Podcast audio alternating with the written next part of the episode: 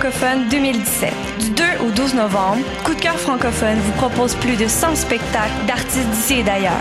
Place à l'audace et aux découvertes avec Paupières, Loud, Corridor, Mon Doux Seigneur, Zara Dion, À la Claire Ensemble, Violette Pie, Fudge, le Whiston Band, Dilarama, Eman et et tellement plus. Pour tout savoir, consultez coupdecoeur.ca. Coup de cœur francophone, une invitation de SiriusXM. Tous les mardis à 20h au Théâtre Sainte-Catherine, c'est la soirée Art Machine. Venez découvrir le show le plus éclectique en ville. Humoristes, musiciens, clowns, artistes burlesques et autres what the fuck se partagent la scène du Théâtre Sainte-Catherine.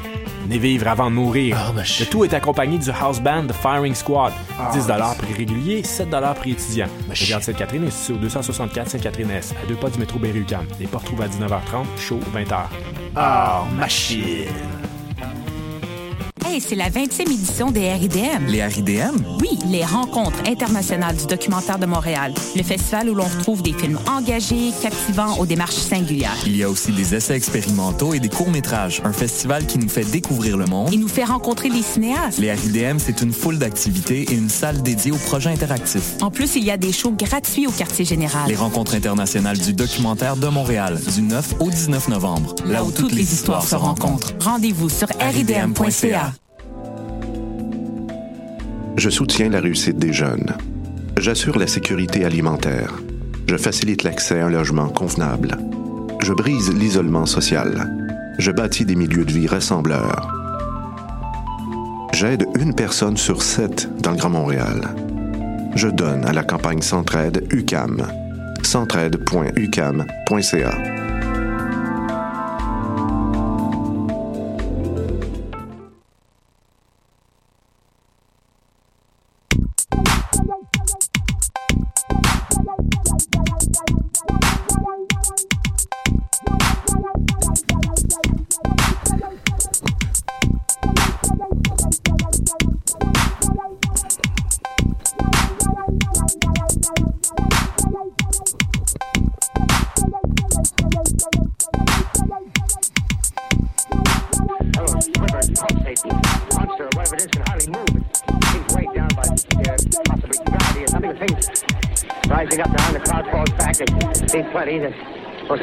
experience, ladies and gentlemen. I can't find words.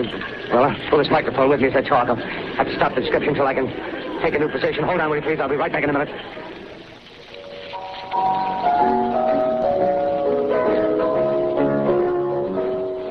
Bonjour, bonjour, bienvenue à cette émission numéro 156 de Pop en stock. Je m'appelle Megan Bédard et aujourd'hui, comme vous avez pu peut-être l'entendre euh, dans ce petit extrait que j'ai mis au début de l'émission, on va parler euh, d'ovnis, d'extraterrestres. Euh, donc l'extrait que j'ai mis, c'était un extrait de War of the Worlds de 1938 que Orson Welles, le fameux cinéaste, avait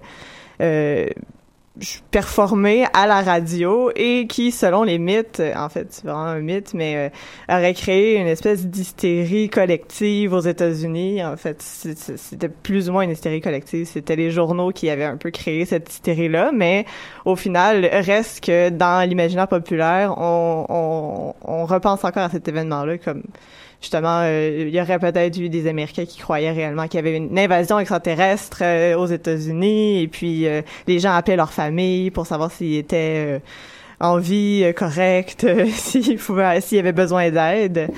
ça, c'est arrivé. Les, les, les, appels téléphoniques ont arrivé, mais je pense pas qu'il y a personne qui croyait réellement que c'était une réelle évasion extraterrestre. Mais reste que on, on est encore fasciné par cet événement-là aujourd'hui et on, euh, on euh, je pourrais dire, euh, on aime l'histoire un peu aussi que on, les États-Unis auraient justement, pardon, j'essaie encore de me donc, euh, justement, euh, cru à cette évasion extraterrestre-là. Et aujourd'hui, pour en parler, on va parler vraiment d'ovnis, de, de légendes urbaines, de, de toute cette, cette hystérie collective autour de la présence des extraterrestres sur notre planète aujourd'hui. J'ai en studio euh, Simon Laperrière, habitué de Pop en Stock. Allô, Simon. Salut, Megan. Ça va bien? Oui, ça va bien. D'ailleurs, effectivement, le chapitre sur la guerre des mondes, ça a été immensément romancé. Et si ça intéresse certaines personnes, personnes à la maison, il y a un très bon livre sur le sujet qui vient démystifier euh, cette histoire-là, qui s'intitule La guerre des mondes a-t-elle eu lieu de Pierre Lagrange. C'est fortement recommandé. Euh, je pense qu'on va avoir beaucoup de suggestions de lecture aujourd'hui, donc on va publier ça sur la page Facebook euh, demain. Euh, sans, sans, faute, c'est sûr, parce que on a beaucoup, beaucoup de livres, beaucoup de documentaires qu'on voudrait mentionner aussi. Et donc, mon autre invité aujourd'hui, Gabriel Godette, salut. Salut. Ça va bien? Oui. donc, on est prêt et prête, je suis prête à parler d'extraterrestres. En fait, c'est vraiment un de mes sujets fétiches, là, je vous l'avoue. ça me fascine énormément comme sujet et de voir justement toute l'espèce de propension à adhérer à la théorie des extraterrestres avant même d'explorer des avenues un petit peu plus rationnelles. Et euh, un de mes sujets préférés, en fait, euh, ben, si vous le permettez, je commencerai peut-être par ça parce que c'est un sujet qui est qui est assez récent, mais qui remonte à loin. Donc, c'est euh, vraiment le, le, le, mythe de l'ancien astronaute. Donc, quand vous avez peut-être déjà vu dans des documentaires ou euh, un peu euh, on en parle souvent ce serait ce mythe là en fait il a été euh, élaboré par un, un écrivain suisse qui s'appelle Eric von Daniken dans son livre Chariots of the Gods qui a eu deux suites par après. Donc on avait Gods from the, the, Outer Space and Goals of the Gods. Donc lui il avait comme théorie que les pyramides et toutes les autres constructions très très immenses ne pouvaient pas avoir été faites comme il le dit souvent dans les documentaires par des gens qui ne faisait que sortir de l'âge de pierre. Donc, il ne pouvait pas concevoir que des êtres humains de l'époque de ces constructions-là pouvaient acquérir des euh, capacités mathématiques comme euh, le nombre d'or ou euh, pi, par exemple. Et ils se sont, dit, ben, la, seule manière dont ils auraient pu avoir justement toute cette technologie-là, tout ce savoir-là, ce serait que les extraterrestres sont venus avant nous sur la Terre et que toutes ces mythologies-là, donc euh, les retours euh, mythologiques, donc qui repassent souvent sur les, dieux des mythologies euh, d'Amérique du Sud et centrale, les dieux égyptiens, ça aurait été une façon déformée de parler de ces dieux, de ces extraterrestres-là qui, qui ont été déifiés par la suite.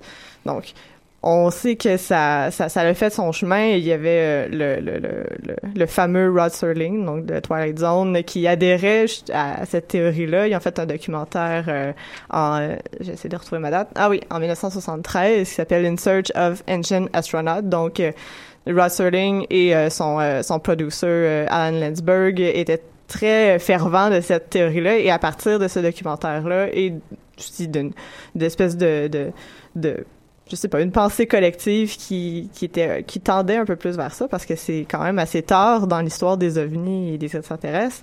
Euh, les gens ont adhéré très facilement à cette théorie-là, surtout avec la voix de Rosling qui est très, euh, crédible, disons-le. Ben, le, livre lui-même de Van Daniken a été un immense euh, best-seller. C'est un livre, évidemment, qui a été tassé euh, par euh, tous les groupes euh, théologistes parce que l'une des thèses principales de ce livre-là, c'est également de proposer des lectures ufologiques de la Bible. Donc, par exemple, dans le livre d'Ézéchiel, quand le prophète voit le chariot de Dieu descendre du ciel. The Chariots of the, the Chariots of the God, exactement. euh, en fait, il ne verrait pas Dieu, il verrait un ovni. Et les arguments de, de l'auteur sont assez drôles. Il affirme que si c'était, euh, et, et ça, j'invente pas ça, c'est, je paraphrase, euh, si c'était réellement Dieu qui serait apparu à Ézéchiel, ben, il n'y aurait pas besoin de chariot. Ah, là, définitivement. Mais en fait, si je peux me permettre une observation qui, euh, en fait, met la table à ce que je vais, euh, je vais aborder plus loin. Ce qui est intéressant, c'est que déjà même dès cette première théorie d'origine là, euh, cette théorie-là, vient répondre à quelque chose qui est qualifié d'inexplicable, comme ben ça se peut pas que des gars avec des mailloches, des gars et des femmes aient été capables d'ériger des pyramides. Donc, puisque cette explication, cette explication-là n'est pas acceptée, on en propose une autre qui, elle, viendrait donner une cohérence plus logique. Alors que c'est pas du tout le cas. ben non, en fait, comme si on passe de seconde comme OK, donc tu refuses que ce soit des humains, mais ce que tu dis à la place, c'est qu'il y a des extraterrestres qui sont venus, tout ce qu'ils ont fait sur la Terre, c'est comme jouer au Lego, puis ils sont partis. Ah oui, puis ils ont aussi euh, laissé, euh, c'est repris dans le, dans le film Prometheus, justement, ils ont laissé une carte pour annoncer leur retour, où il y a tout le temps cette, euh, cette idée-là qu'ils vont revenir, où ils vont avoir un retour des extraterrestres. La vision millénariste un peu de, on a une date de retour, et là, ils cet avènement-là est comme inscrit au calendrier. Préparez-vous, on revient. Mais ça, ça c'est aussi une récurrence dans les euh, les mythes anciens, comme euh, en Amérique du Sud, le, mythe de Quetzalcoatl, qui aurait lui aussi participé à la, ben les pyramides ont été construites euh, par lui par les, je vais pas dire n'importe quoi, c'est Quetzalcoatl, c'est les Aztèques ou les Mayas. Est-ce que c'est les Aztèques? Je pense que c'est les Aztèques, ouais. Et donc il serait venu sur Terre et aurait promis d'éventuellement revenir. Et pour les ufologistes, c'est un signe de, la présence des extraterrestres euh, par le passé. Mais également, ce qui fonctionne pas de cette théorie-là, ce serait l'idée de ben pourquoi ils sont toujours pas revenus euh, si visiblement euh, ils ont été capables de parler aux hommes et aux femmes d'antan ben le dialogue pourrait et le dialogue c'est quand même bien fait. Ils ont fait des pyramides euh, je veux dire pourquoi ils reviennent pas nous aider à ah faire autre chose? Ils reviennent. Ils reviennent mais on nous le cache. C'est ça. Mais exactement. Puis le le, le, le, livre de, de Van Daniken justement il fait, juste pour revenir à ce que tu disais plus tôt Simon il avait tellement d'argent que il a réussi à s'ouvrir un parc à thème donc, un espèce de theme park qui est l'équivalent de Disney, mais une espèce de, de, de je sais pas, d'observatoire des étoiles aussi, où il explique. Donc, il a fait tellement d'argent avec ses livres qu'il s'est ouvert un parc à thème pour faire encore plus d'argent. Mais aussi, il y a, toute l'influence euh, dans euh, les études archéologiques où maintenant les archéologistes sont obligés de dédier des pages à leur chapitre sur le fait que la théorie des extraterrestres, c'est de la merde. comme, arrêtez de penser à ça, là.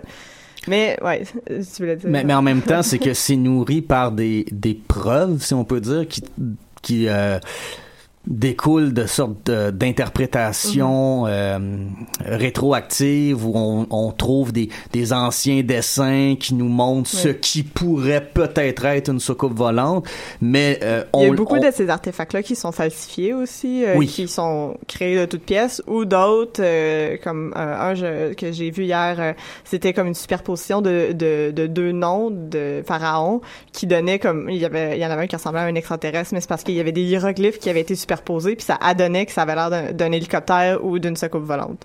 C'est juste un hasard total.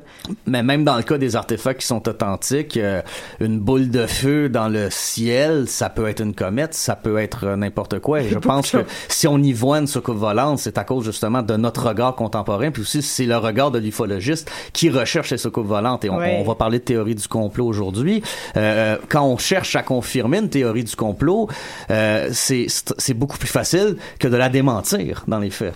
Oui, c'est ça, parce que euh, chaque argument est un cover-up, chaque... Oui. Euh, non, mais les, ça, en fait, je viendrai, mais les contorsions auxquelles on est prêt à se prêter euh, pour entretenir cette idée-là, pour que notre réseau de signification puisse continuer à être cohérent, est à la fois impressionnant, mais repose sur des mécanismes rhétoriques mhm. qui vont fonctionner à tout coup. Oui, exactement. Là, j'arrête pas de faire des teasers pour quand je vais faire ma chronique. Ouais, ben, qu'on y ben, arrive. Ben, peut-être pour se guider vers ça, justement, le, réemploi que fait Von Daniken des textes bibliques, c'est symptomatique de cette démarche-là, parce que s'il y a des textes auxquels on peut faire dire à peu près n'importe quoi, euh, c'est ceux de la Bible. Donc, y, y interpréter la présence d'extraterrestres, c'est donner à peu près n'importe quel lecteur.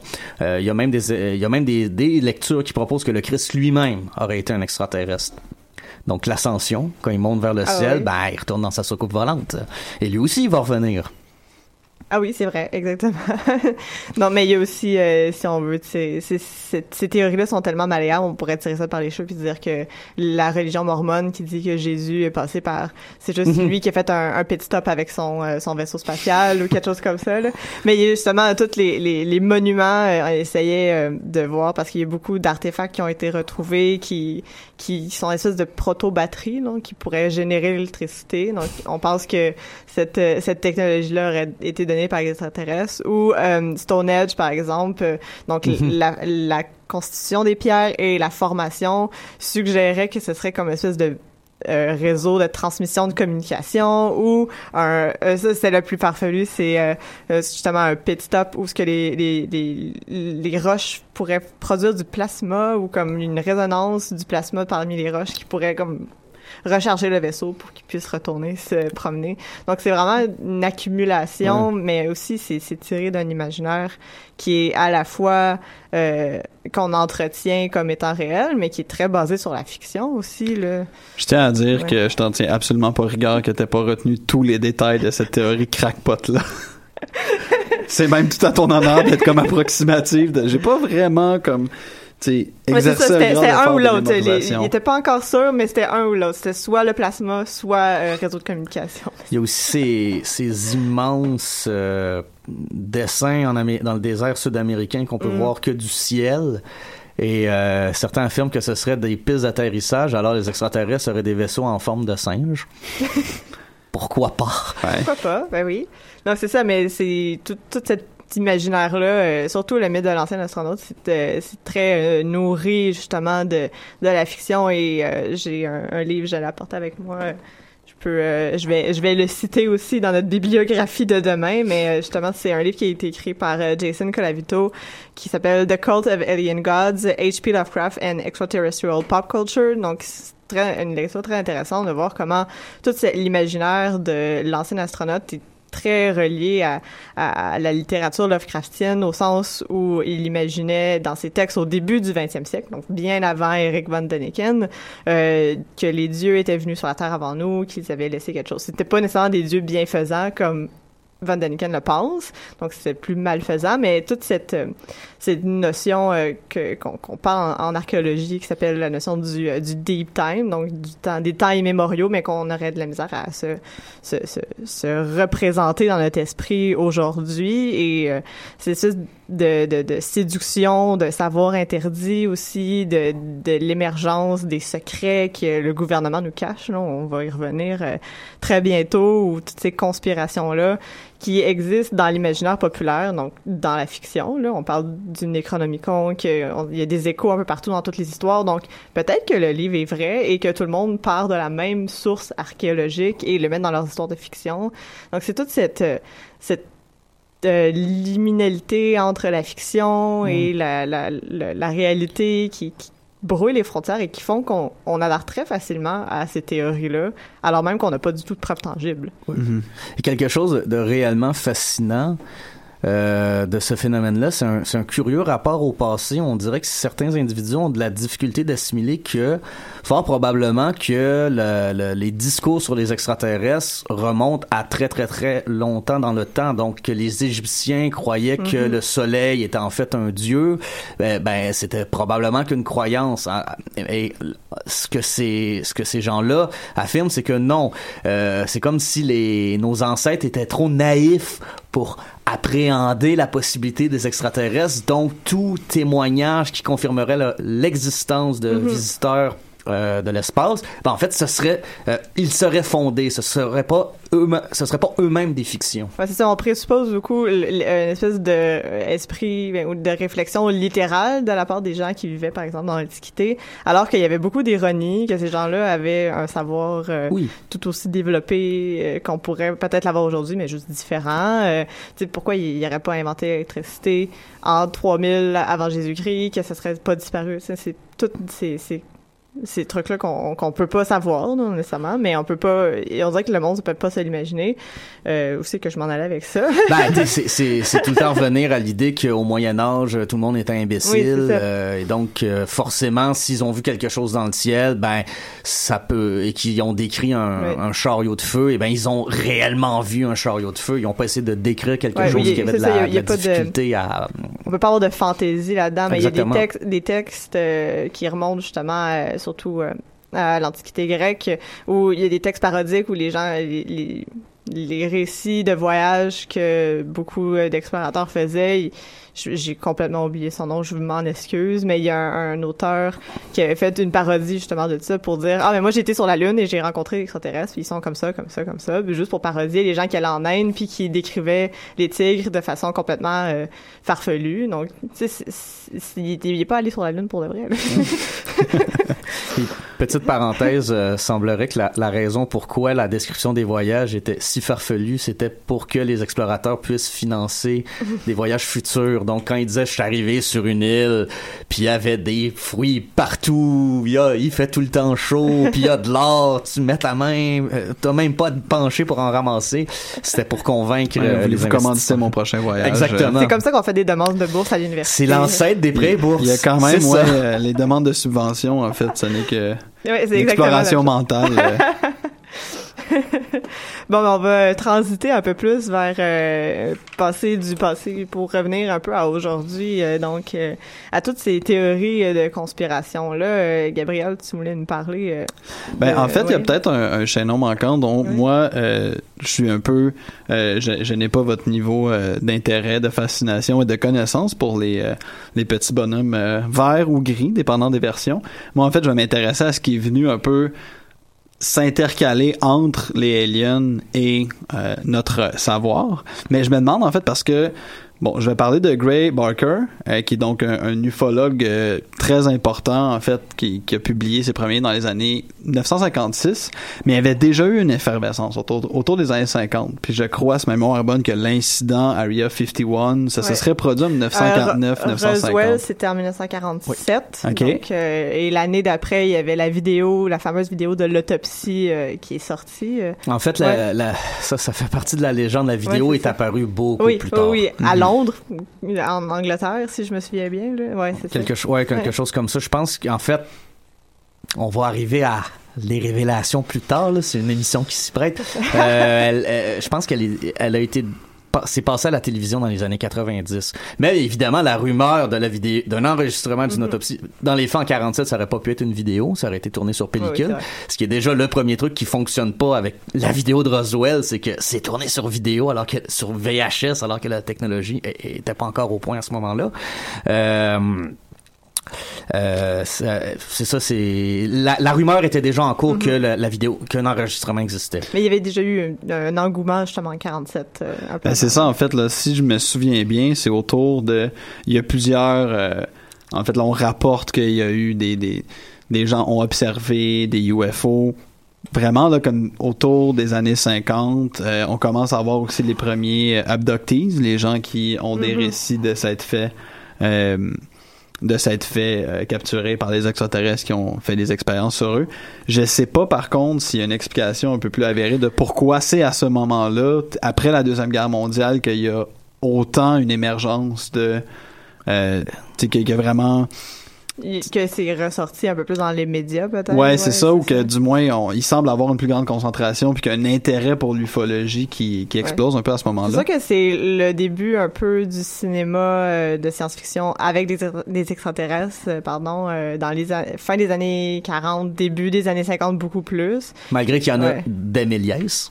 Oui, des Méliès, Ouais, oui. mais là, c'est- toi, c'était euh, moins inquiétant, mettons. C'était plus sur le, le, le, le, le ton du rêve, là, avec Méliès, mais euh, il y avait des témoignages, comme tu, euh, comme, tu le mentionnes, Gabriel, euh, d'un couple très célèbre, justement, autour de Roswell, qui, qui disait qu'il s'était fait enlever, mais leur histoire, ils se sont rendus compte qu'ils nous faisaient juste nous raconter le, le synopsis de Invaders from Mars.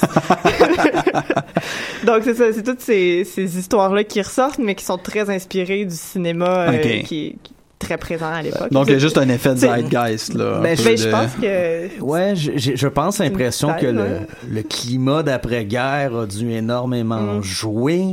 Euh, c'est aussi une période où, effectivement, aux États-Unis, euh, dans, au Nouveau-Mexique, ça c'est vrai qu'ils essayaient des nouveaux types d'avions que les, les gens avaient jamais vus, donc ils voyaient euh, des véhicules dans le ciel, donc ils comprenaient Mhm. pas.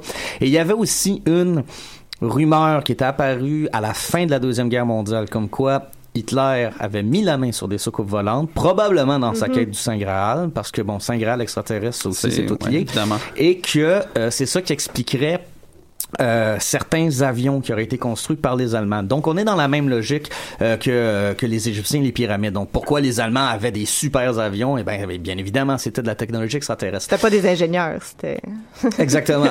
Exactement. Non, non, c'est ça. Et cette technologie-là, euh, les Alliés se, se la seraient réappropriée. Et elle aurait été amenée aux États-Unis. Ah, ok, ouais. Fait que d'où le... Mais D'où en le- fait, euh, la plupart du temps, euh, l'excuse numéro un pour les euh, les, euh, les, vi- les visions de, de, de soucoupes volantes, c'était les, euh, les weather balloons, les, euh, donc les... Ah, ouais. Eh ben, pour euh, calculer la pression, puis là, il y aurait une, une espèce de soucoupe sur le fil de, du ballon, puis c'est comme ça. Ça, c'est c'est l'explication officielle que le gouvernement nous dit. ah ouais, c'est ça. Mais peut-être qu'il nous mente. OK. Bon, alors, tout ça m'amène à parler de euh, Gray Barker, donc. En fait, je vais mentionner déjà qu'il y a deux personnes qui vont être assez importantes dans son propre récit, qui est euh, d'abord George Adamski, qui est donc un type qui a fait les manchettes un peu en disant je me suis fait capturer par les extraterrestres et ils m'ont amené dans leur soucoupe, ils ont fait des, expériences sur moi, etc. Et euh, il y a aussi un certain Albert ou Alfred K. Bender, son famille est donc le nom du personnage robot euh, de Futurama. Et apparemment, il y aurait même là un hommage. Et euh, donc, Alfred K. Bender là avait euh, piloté une, un magazine d'ufologie qui s'appelait là de Saucer, Saucerian News ou quelque chose comme ça. En 1953, il aurait dit je connais finalement la vérité sur les extraterrestres, tout m'est apparu et il aurait décidé à quelques jours de sa grande révélation et avant de publier son numéro, il y aurait eu l'explication de fermer boutique et juste comme dire ah non, euh, finalement on apprend que il a c'est pas qu'il a pas choisi, il a choisi de ne pas le dire, c'est qu'on lui a intimé de ne pas le dire. Oh. Donc, euh, ça nous mène donc à Gray Barker, qui est donc un, euh, un type qui est originaire d'un petit paletin de la Virginie occidentale.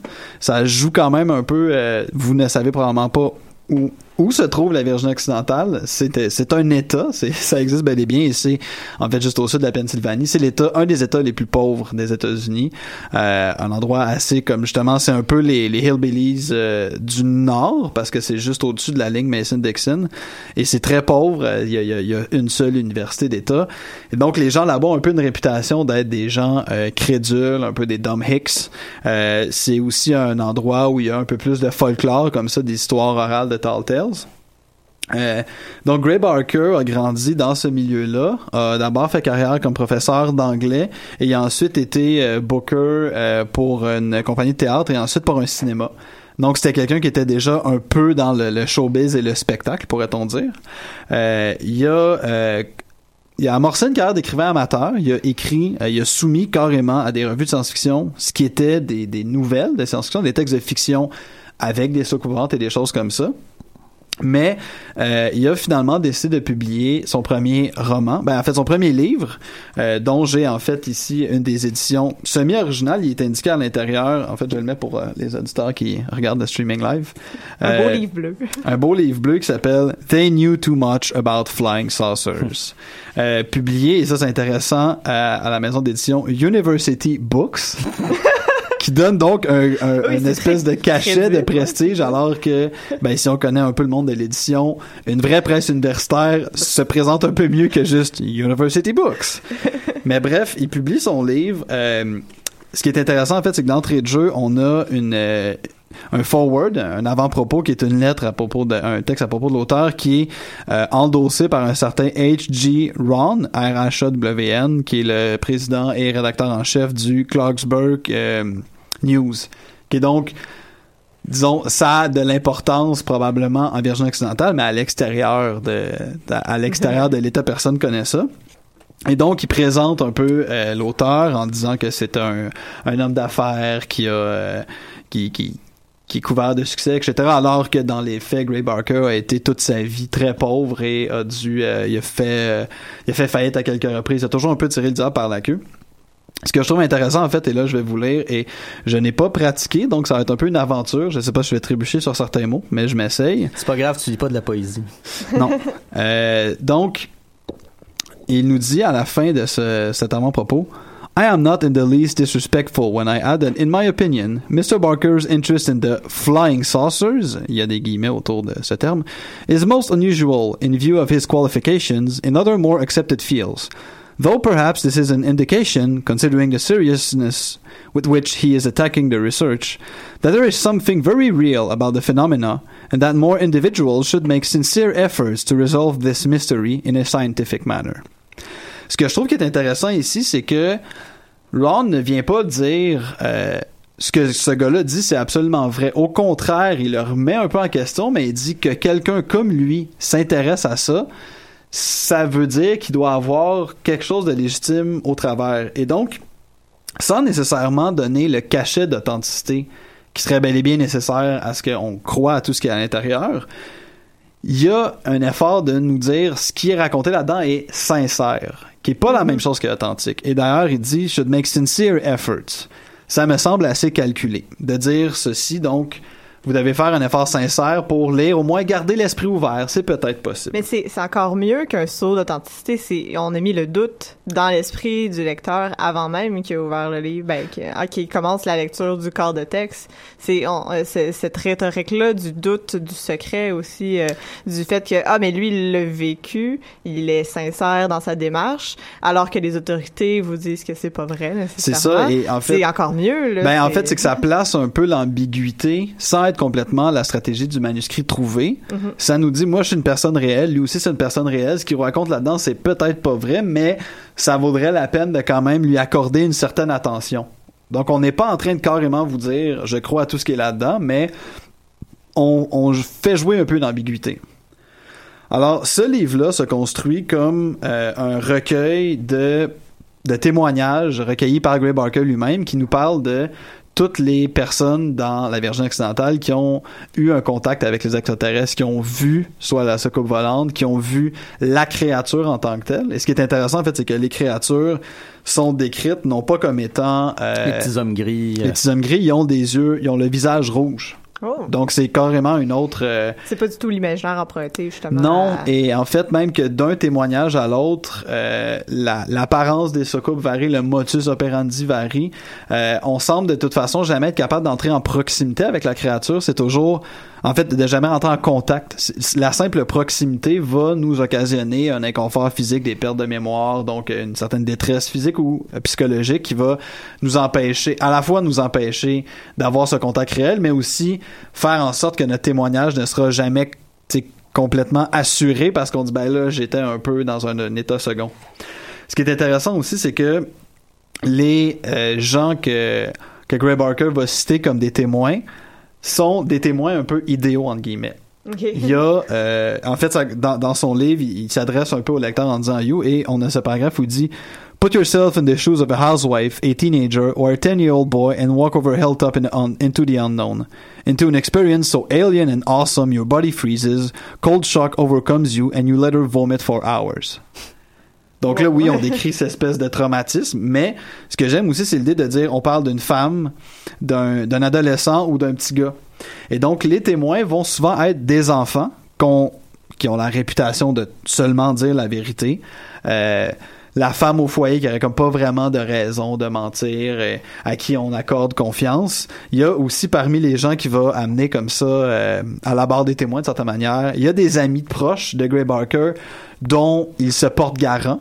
Donc, l'authenticité qu'on lui accorde en fonction de la personne qui a donné euh, son accord dans la préface, ben là, on la redonne à ces témoins-là. C'est transféré. Euh, moi, je suis vrai, lui est vrai, son ami, il doit être vrai e, aussi. Exactement.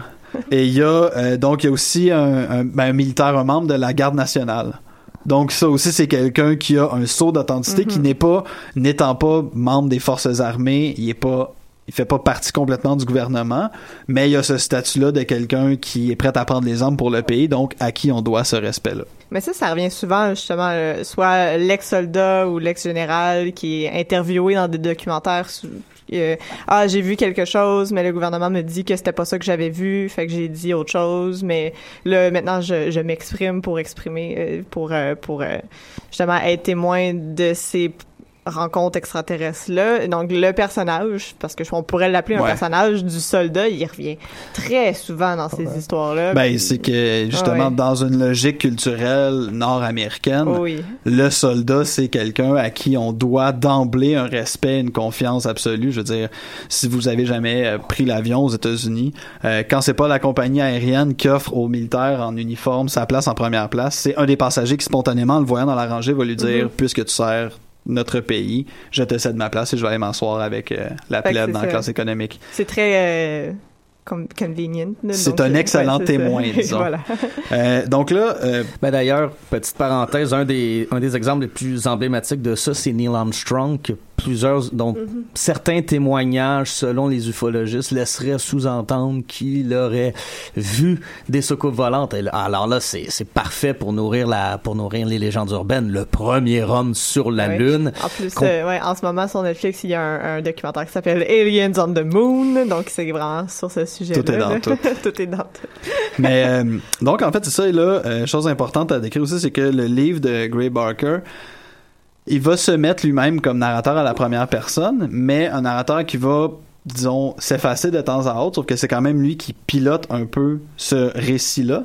Donc au début, il va nous dire bon, il y a eu euh, un incident en Virginie occidentale, donc j'ai contacté un magazine que je lis souvent, je leur ai demandé est-ce que ça vous intéresserait que je fasse quelque chose? Et ils leur répondent Story probably hoax but investigate rigorously. Donc encore une fois, on a une déclaration qui est comme c'est probablement un canular, mais fait preuve de rigueur dans ton enquête. Donc ne découvre pas la vérité, mais sois rigoureux. Ce qui est donc, on joue beaucoup avec les mots ici. Oui. On t'accorde la confiance, mais on ne te donne, te donne pas la valeur de vérité. Donc bref, euh, et là donc on va, euh, il, il va donc euh, aller rencontrer des témoins, aller sur les lieux des incidents.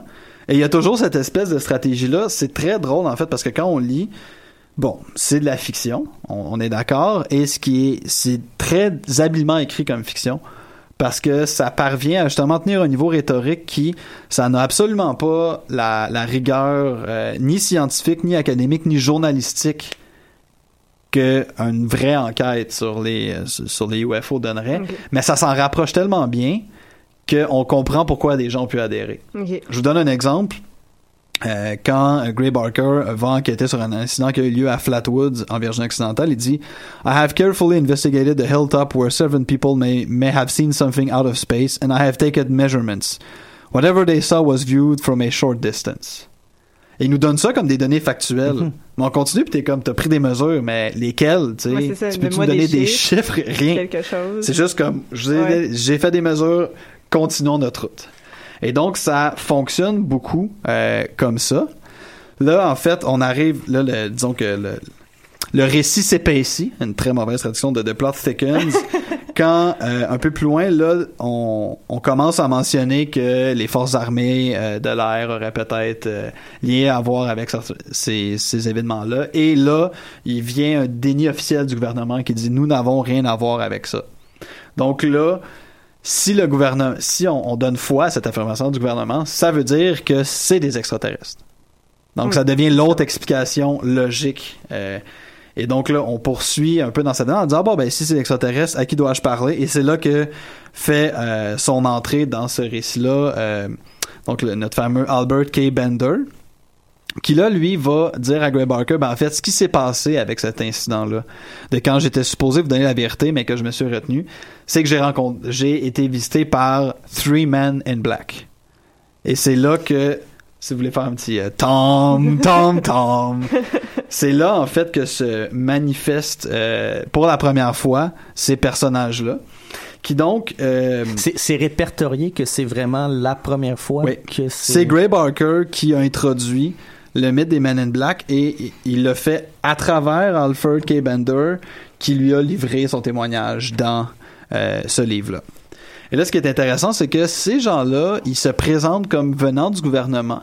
Il y a des fois où, quand on... Parce que bien vite, ce qui se produit dans The New Too Much About Flying Saucers, c'est qu'on quitte la question des soucoupes volantes pour strictement s'attarder à ces Men in Black-là. Et donc là, on se met à dire, ben, à chaque fois qu'il y avait, parce que là, du moment que j'ai appris leur existence, Gray Barker, il dit, ben, à chaque fois que j'avais rencontré des témoins, il me dit, ah, ben, je me souviens plus trop de ce qui s'est passé depuis que j'ai été visité par ces agents du gouvernement.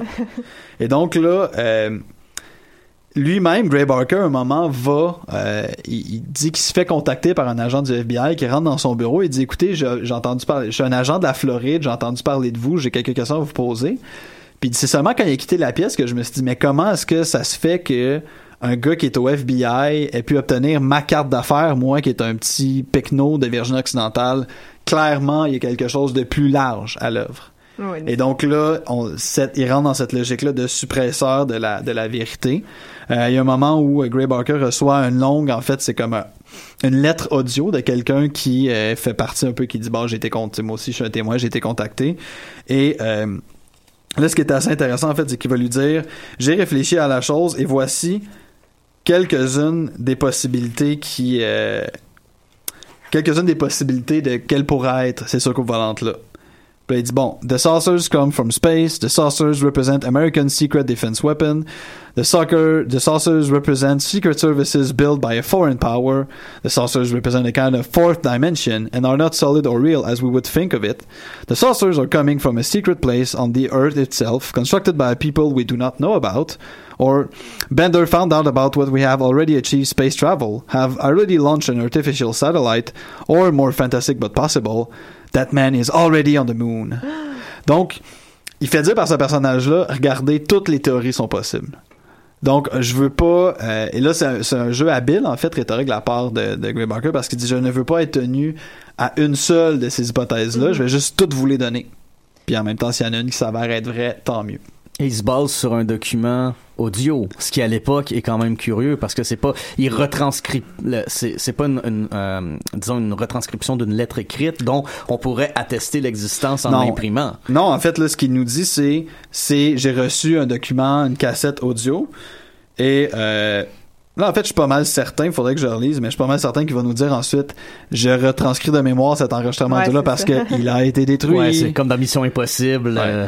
C'est ça, il s'autodétruit après 5 secondes. Et là, en fait, là, il y a un passage très intéressant parce qu'à la fin de son témoignage, l'ami de Gray Barker va lui dire, It is, it is not it is not impossible that you yourself might be an agent. This is something which is irrelevant and I am completely indifferent to the possibility. Donc, il va dire, tu peux être toi aussi un agent. Donc là, on rentre de plein pied dans une paranoïa de la logique conspirationniste. Et donc, tout le livre se construit comme ça avec Ray Barker qui dit, je sais pas, c'est pas clair. Euh, il va continuer à collecter en fait des témoignages. En fait, là, j'apporte le deuxième. Il y a un deuxième livre qui a été sorti euh, euh, un peu après sa mort et qui a été réédité plusieurs fois. Men in Black, The Secret Terror. En fait, moi, je trouve ce livre-là très triste parce que un des agents sur le dessus euh, ressemble terriblement à MCA, le regretté MC des Beastie Boys. Donc, euh, rest in peace, MCA, tu me manques beaucoup.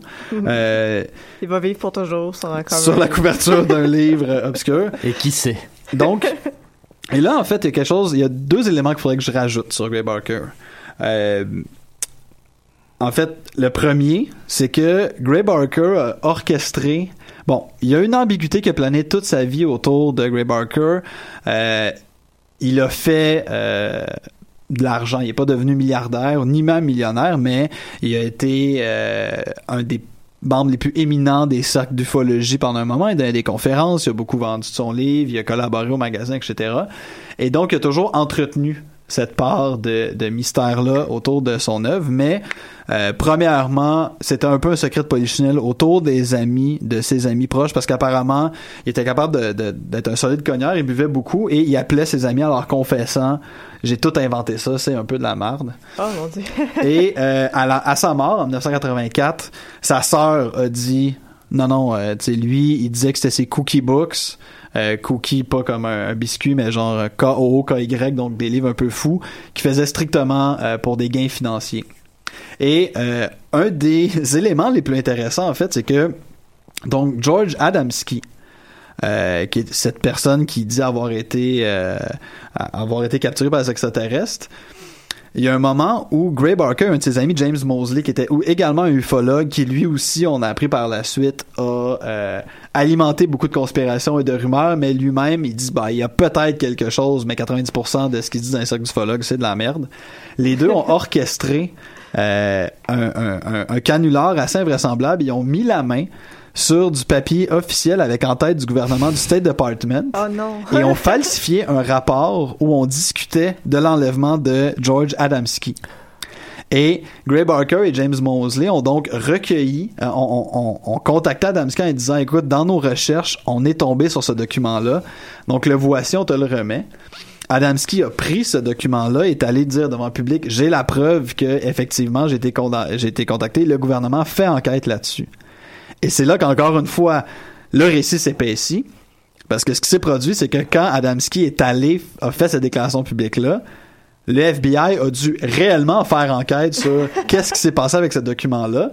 Apparemment, il aurait découvert que c'est bien Barker et Mosley qui sont allés, euh, qui ont fait ça. Donc, sont allés les voir en leur disant, vous fermez vos yeux, on pourrait vous mettre en prison parce que vous avez utilisé un faux avez document. Facile, parce qu'il y a un document Mais sont, du FBI. sont également allés voir Adamski trois agents du FBI Mm. sont allés Ah. voir Adamski. Il faut savoir donc aussi que les hommes en noir, donc euh, ils sont euh, un, un peu comme on le voit dans les films, là, sont habillés avec un complet noir, une cravate noire, une chemise blanche. Euh, on leur à- on, on leur prête souvent dans la description des lunettes fumées, un chapeau. Ils veulent cacher leur apparence. Et les G-men, les, les, les agents du FBI ont cette réputation-là de devoir être habillés avec cet uniforme de travail-là. En fait, même euh, Robert Mueller, qui est dans l'actualité en ce moment, l'ex-directeur du FBI qui enquête sur Donald Trump et qu'on moi, c'est comme ma personne préférée au monde en ce moment. Euh, Robert Mueller, euh, lui, il, quand il forme son équipe, quand les gens qui engagent, il dit si tu rentres travailler avec une chemise autre qu'une chemise blanche, t'es renvoyé. C'est vraiment, ça reste dans l'esprit du FBI. Donc, c'est ça en fait là, ce qui est intéressant, c'est que Gray Barker a nourri son mythe. Et ce qu'il a utilisé par la suite dans Men in Black, les autres témoignages, c'est que quand il a publié des, des New Too Much about Flying Saucer, je savais qu'il inventait quelque chose, mais il a mis en circulation des récits et il y a des gens qui ont qui l'ont contacté en disant je le savais. Moi aussi j'ai été contacté par ces gens-là, donc il a lui-même fourni les prémices de Oui. son invention et là il y a des gens qui sont venus corroborer en disant je savais que c'était vrai. Et lui il s'est ramassé en position de ne jamais pouvoir dire, révéler que c'était une invention parce que c'était ça sa seule source de, de, de contact avec le public Ouais, et de, récolter de du pognon. là. Ouais, Et si on ça. se met du côté de, de ceux qui adhèrent à la théorie du complot, il n'est pas dit que la sœur, on y aurait demandé de, de dire euh, aux médias, non, en fait, mon frère mentait, c'était les cookie books. Est-ce qu'on a de la preuve qui disait que Ben, c'était en les fait, cookie c'est ça, là. Et ça, en fait, c'est là où, en fait, le, le- le- le- c'est un peu la quadrature du cercle, d'une certaine manière. C'est que Barker, de son vivant, n'a jamais euh, nié. Sauf qu'on a plusieurs, c'est ça, plusieurs témoignages. Comme je vous ai dit, c'est un secret de polichinelle. Euh, là, je vais euh, me prêter un exercice qui pourrait être terriblement casse-gueule, mais il y a euh, Gray Barker donc avait une carrière de littéraire. En- Puis en fait, si on lit des New Too Much About Saucers comme un livre de science-fiction, c'est assez habile, c'est bien construit. Euh, c'est un peu cliché par moment, mais justement un cliché peut-être parce que c'est lui qui a jeté les bases de ce style-là. Mais il a écrit un poème dont je vais tenter de vous faire une lecture et vous allez comprendre que si on lit ce poème-là, on se dit ben peut-être qu'il croyait pas tant que ça. Donc le titre du poème c'est UFO is a bucket of shit. UFO is a bucket of shit. Its followers, perverts, monomaniacs, dipsomaniacs, artists of the fast buck, true believers, objective believers, new age believers, keyhole believers. Shushed by the three man or masturbated by spacemen. UFO is a bucket of shit. The AF investigated UFOs and issued a report couched in polite language, which, translated, means UFO is a bucket of shit. Mead Lane is a bucket of shit. Lex Mebane is a bu- bucket of shit. James W. Mosley is a bucket of shit. Richard Ogden is a bucket of shit. Ray Palmer is a bucket of shit. And I sit here writing while the shit drips down my face in great rivulets. Wow. Donc, euh, Gray Barker. non, mais en même temps, c'est ça qui est génial avec la, la rhétorique de la conspiration, c'est que tout argument peut, peut devenir un contre-argument. Ça peut être le gouvernement qui aurait forcé, euh, euh, qui l'aurait forcé à écrire ce poème-là. Ça peut être le gouvernement qui a forcé sa sœur à faire ces révélations-là. Puis c'est vraiment la rhétorique qui revient à chaque fois qu'il y a des témoignages de oui, je me souviens, euh, j'ai écouté le, le documentaire justement sur l'autopsie pour savoir si l'autopsie de l'extraterrestre qui a été trouvé à Roswell est un vrai ou un faux. Et il y a une dame qui disait qu'il vivait sur la ferme, qui aurait vu le, le, le UFO, qui aurait ramassé les morceaux, qui aurait trouvé tout ça, et qui serait fait interroger et menacée de torture. Ben, elle s'est pas fait torturer, mais menacée de torture pour qu'elle nie tout ce qu'elle a vu, qu'elle dise qu'il s'est rien passé. Puis c'est à chaque fois que c'est la même histoire qui revient. Et toute cette rhétorique-là est très, très bien ficelée autour des extraterrestres. Et euh, à chaque fois qu'il y a un, un nouvel événement, ça fait juste renforcer la croyance au lieu de... À chaque fois qu'on essaie de, de, de faire, euh, justement, de, de... Comment je pourrais dire... euh, espèce de d'avorter cette croyance-là, elle fait juste se renforcer encore plus et ça ben, escalade. et en fait, j'ai juste deux dernières observations sur euh, sur Gray Barker et les Men in Black, c'est que bon, d'une part, dans le livre Men in Black de Secret Terror, on agrandit un peu leur légende, on, accumule les témoignages jusqu'à en faire une espèce de ben justement, on couvre tellement tous les fronts que ça peut pas être euh, il y a des éléments là-dedans qui sont mutuellement exclusifs. Ça peut pas mhm. tout être vrai, tenir dans une forme de cohérence, sauf qu'on couvre tellement large qu'on va forcément finir par adhérer à une des possibilités. Par exemple, il, il serait affilié au FBI, à la CIA, à l'armée ou peut-être à une agence euh, internationale ou même interplanétaire, et on leur prête des liens avec les Illuminati, les banquiers internationaux mhm. euh, ou des compagnies de pétrole qui protégeraient quelque chose qui est la free energy. Donc, une forme d'énergie libre qui leur permettrait de déplacer leur soucoupe volante. Et là, ce que je trouve intéressant, en fait, c'est que nous, ce qu'on a comme expérience des Men in Black, c'est plutôt la version dans la culture populaire, la fictionnalisation, le film de Will Smith, les bandes dessinées. Si on y pense bien, ces hommes, les Men in Black font un tampon entre l'humanité et les extraterrestres, mais les Men in Black sont bénévolents parce qu'il y a plusieurs formes d'extraterrestres. On se rappelle dans le film qu'il y en a qui sont plus, euh, qui sont des alliés, il y en a qui sont même risibles, mais il y a des ennemis et en fait, donc c'est un peu pour protéger la population de la planète que on nous garde à l'abri de la connaissance de l'existence de ces monstres-là, mais on, nous défend contre eux. Mm-hmm. Dans la version plus conspirationniste et la version euh, en fait inquiétante établie par Gray Barker, ces gens-là sont eux les monstres. D'abord, on les décrit comme euh, avec une apparence similaire, sont imberbes, sont inexpressifs, ils ont des mouvements étranges, ils ont des voix étranges. Alors même leurs vêtements sont étranges comme si ça pouvait pas être fait de tissu, c'est comme si c'est une extension de leur corps. Et en fait, ils ne veulent pas qu'on entre en contact avec les extraterrestres il y a rien a priori qui nous dirait que ces extraterrestres-là, dans la, dans le, dans, l'univers diégétique établi par Gray Barker, il y a rien qui nous dit que ces, ces extraterrestres sont ils ont peut-être des bonnes choses à nous dire en fait. Mais c'est ça mais c'est plus le rapport entre l'humain et l'extraterrestre, c'est le rapport entre l'humain et son gouvernement. C'est le gouvernement qui devient l'ennemi et non plus l'extraterrestre. Exactement. Exactement comme dans X-Files aussi. Là, donc, euh, ça joue, ça carbure vraiment euh, sur cette rhétorique-là de le gouvernement nous cache quelque chose.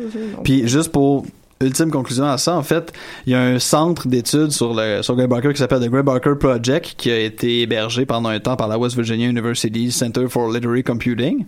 Donc j'ai fait un postdoctorat là-bas, vous comprendrez que c'est peut-être pour ça que j'en ai entendu parler un peu beaucoup et qui disait sur leur website euh, leur site web, je vais lire une partie de l'introduction, Gray Barker's work is an act of literary self-creation. Taken together, it's the ultimate postmodern novel.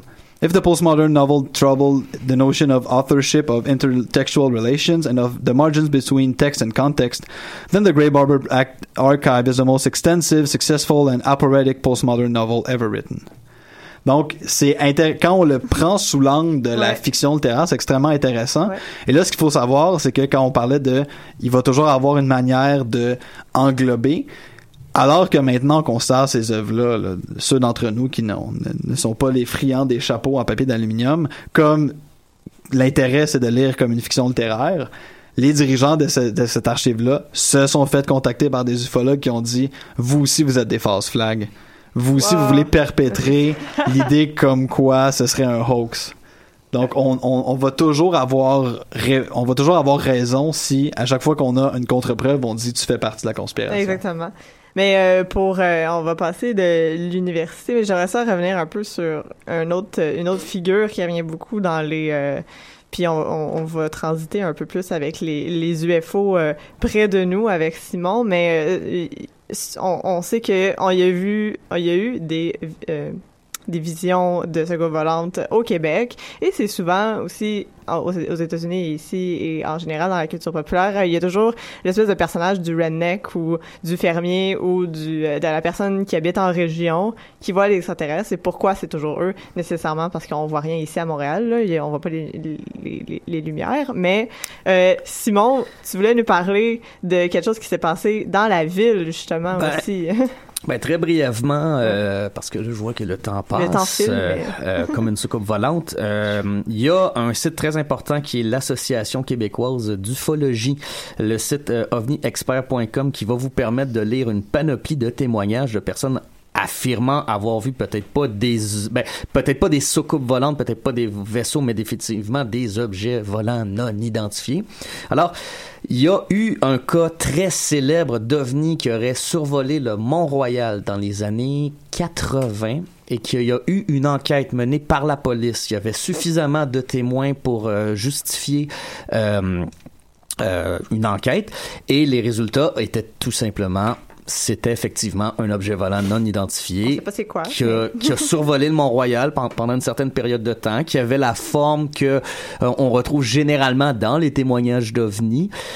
Donc, ce document existe, il se trouve. Il y a, il y a, eu un reportage là-dessus à, à, Radio euh, à Radio Canada il y a mm-hmm. quelques années de ça. Euh, sinon, un peu plus loin euh, de Montréal, question de faire un aparté, le, parc de la Vérandrie. Si vous vous rendez en Abitibi, vous, vous devez passer à travers cet immense parc. Eh bien, selon selon Éric Falardeau, et ça m'a été confirmé par par d'autres personnes venant de l'Abitibi, ce sera un parc à soucoupe volante parce qu'il cacherait une base militaire qui serait un, un lieu euh, d'atterrissage pour les ovnis. C'est assez gros pour ça. Là, C'est oui, tout à fait. C'est immense. Tout à fait. tout à fait. Et parlant de base militaire, moi depuis que je suis tout petit, on me dit que dans Huntsic, le quartier où j'ai grandi, à côté de la de l'école Sophie Barra où je suis allé euh, adolescent, une école secondaire, on peut voir sur le sol d'immenses plaques qui seraient, selon la version officielle, des bouches d'aération provenant du métro. Dans les faits, la légende raconte que ce serait aussi une base militaire cachée sous Montréal, euh, dans, la, dans laquelle se cacheraient des soucoupes volantes. Et si on se fie à ovniexpert.com, il y a curieusement énormément de témoignages de soucoupes volantes aperçus dans ONSIC et certains étant récents. Là, ici, j'en ai un euh, du 22 euh, septembre 2015, donc c'est le euh, qui, est accompagné d'une photo. C'est le récit typique de l'homme qui attend son frère dans son automobile. Il regarde le ciel, c'est la nuit, il est seul et là, soudainement, il voit un objet étrange planer dans le ciel pendant certains temps. Euh, lui aussi sort des faits un, peu étranges pour confirmer ce qu'il disait. Il nous dit ici euh, le euh, ah oui. L'objet était de forme cubique et était probablement à mi-chemin entre mon véhicule et le collège John Six, soit environ 200-250 mètres. L'objet en question est un peu plus haut de 30 mètres environ et sur la vidéo 6 juin, on aperçoit que l'objet passe derrière un lampadaire. J'ai pris mes doigts pour évaluer la grosseur et c'était un peu plus de 0,5 cm. D'accord. Mais on ne sait pas à quelle distance il a mis ses doigts de ses yeux, ben, par exemple. Ça aurait été pratique. Euh. Ouais, c'est et euh, c'est partagé parce qu'il se dit euh, euh, il y a un troisième témoin sur la photo et la vidéo. Cette fille a regardé tout comme nous ce mystérieux objet. Donc on, a un témoin mais qui est absent pour euh, si on parle à la recherche de cet individu-là, on pourrait confirmer ça. Et, euh, et donc et ce vidéo a été tourné dans l'arrondissement Huntsic, Quartierville. Donc c'est le site lui-même est vraiment intéressant parce que euh, les ufologues eux-mêmes, faut pas penser qu'ils sont tous crédules et que chaque témoignage est forcément vrai. Ils vont eux-mêmes mener des enquêtes euh, et euh, bien souvent, ils vont rejeter certains témoignages en disant, ben, est-ce que cette personne-là affirme avoir vu, ça ne peut être un, véhicule extraterrestre. Alors, on a ici, c'est intéressant, les, une sorte d'analyse de l'observation. Euh, donc, il y a un numéro de dossier, date du rapport, date de l'observation. Oh, on va plus bas, spécificité de l'observation, nombre de témoins, forme de l'objet, couleur de l'objet. Et euh, si on va un peu plus loin sur le site, euh, on a le degré de crédibilité. Alors là, ça les... se mesure comment, ça? Par... Eh ben, selon l'expertise que les ufologues s'accordent, ils vont être capables d'avoir une sorte d'approche scientifique d'un témoignage euh, d'OVNI et vont être capables de déterminer à quel point il est crédible ou pas. Il y a quand même toute une méthode qui s'est développée pour essayer d'évaluer tout ça. Là, c'est pas. Euh, ben, c'est qu'ils ont créé leur propre cadre, mm-hmm. leur propre cadre d'analyse qui est devenu à leurs yeux un cadre d'expertise. Qu'on n'oserait pas appeler de méthodologie, par contre.